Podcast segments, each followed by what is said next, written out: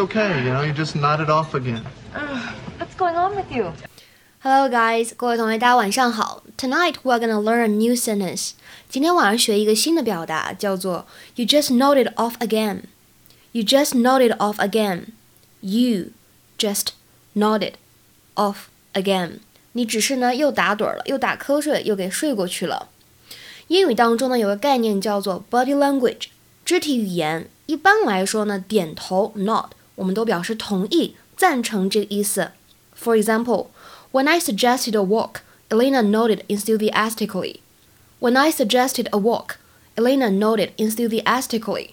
当我说出去走走呗，Elena 兴奋地点了点头，哎，表示赞同、同意，她也想去，就这个意思。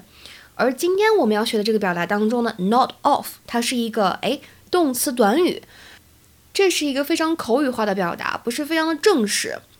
To begin sleeping, especially not intentionally，开始睡觉，开始睡着，而且呢，它不是有意去睡着了，可能是太累了，没睡好，等等等等这样的原因。我们来看一下这样一句话：After our busy day, we both sat and nodded off in front of the TV. After our busy day, we both sat and nodded off in front of the TV. 在忙碌了一整天之后呢，我们俩坐在这个电视机前面，开始昏昏欲睡，开始打盹了。